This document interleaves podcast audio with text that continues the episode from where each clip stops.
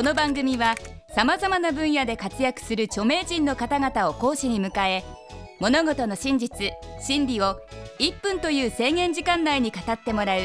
タイムリミット型エンターテインメント番組である。前回に引き続き山口敏太郎先生に1分でわかる未確認生物を講義してもらいます。3限目のテーマは突然変異で未確認生物に？生き物は突然変異することで未確認生物になるのでしょうか？とても興味深い講義です。制限時間は1分間。それでは山口先生お願いします。あの滝太郎という巨大生物かつて釣り吉三平が挑んだ巨大な魚なんですけども滝太郎はですね実は湖に閉じ込められたイワナの子孫ではないかという説があります。実は生物はですね狭い湖に閉じ込められるとかあるいは島に閉じ込められると実は大型化したりあるいは小型化したり独自のグループとして本体のグループと別のグループつまり亜種になっていく場合があるんですね。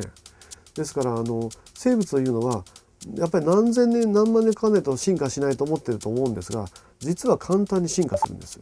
大体僕らまあ人間長生きですけども10年ぐらいで死んじゃうような犬とか猫ちゃんをですね大体10世代ぐらい飼ってますとである特定のグループだけで血縁関係を作らせていくと特殊なグループになっていく可能性があるんです。四国のツキノワグマ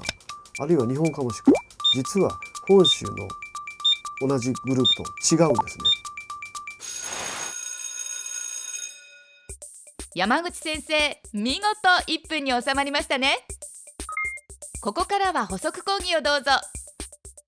症状梅をあるグループに区切ってこう繁殖させていくんですね。そしたらね30世帯ぐらいで世代代わりすると特殊な肺に変わるんですよ。闇の中で飼ってた真っ暗の中で症状梅を代々代々飼ってると30代ぐらいであの闇に適応して光が光に反応しない特殊な肺ができちゃった。30世代で変わるんですよ。で我々の30世代前というと大体鎌倉時代です。鎌倉時代のおじいちゃんから我々の代まで例えば地下に閉じ込められていると突然変異変異のミュータントみたいな人類ができる可能性があるんですよ。だから X 面は実現可能なんですよね。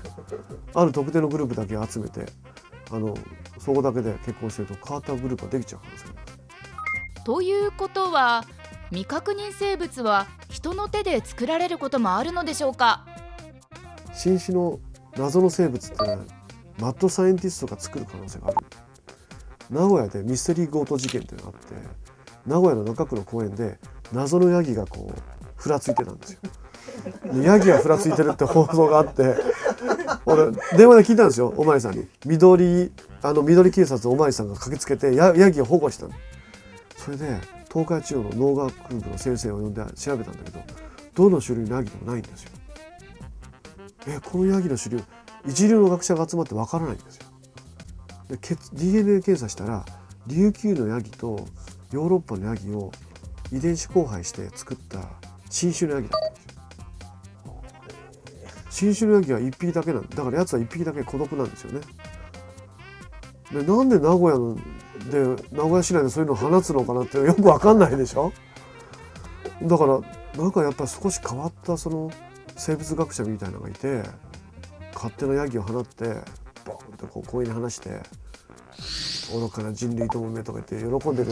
こういう謎の組織がいるのかなって僕は思って。でもそのヤギ作ってもあまり人類に脅威を与えることはできないと思う。だからだから未確認生物という謎の生物は今後は人間の力で作る。まあ突然変異で個体以上で生まれる場合もあるんですけどね。そういうことが今後もあり得るということですね。山口先生ありがとうございました。それでは本日のポイントをおさらいしましょう。生物は環境によって独自の進化を遂げる場合がある。人間によって未確認生物が作られることもある。名古屋に新種のヤギを放っても人類に脅威は与えられない。山口敏太郎先生による1分でわかる未確認生物いかがでしたでしょうか？